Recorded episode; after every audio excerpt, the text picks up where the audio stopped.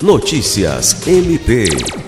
O Ministério Público do Estado do Acre, por meio da Promotoria de Justiça Cumulativa de Porto Acre, obteve na Justiça, em tutela de urgência, o deferimento de liminar para que o cartório de registro civil das pessoas naturais de Porto Acre procedessem à confecção do registro de nascimento tardio de um menor de idade sem a exigência de declaração de nascimento vivo.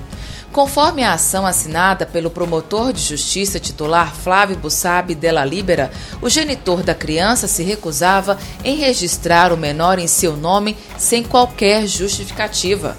O promotor afirmou que, com a decisão, a criança terá agora o direito à cidadania através do registro civil, dando-lhe condições de se matricular em uma escola e participar de projetos sociais.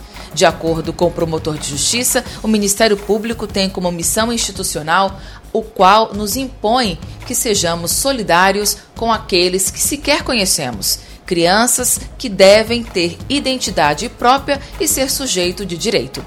Alice Regina, para a Agência de Notícias do Ministério Público do Estado do Acre.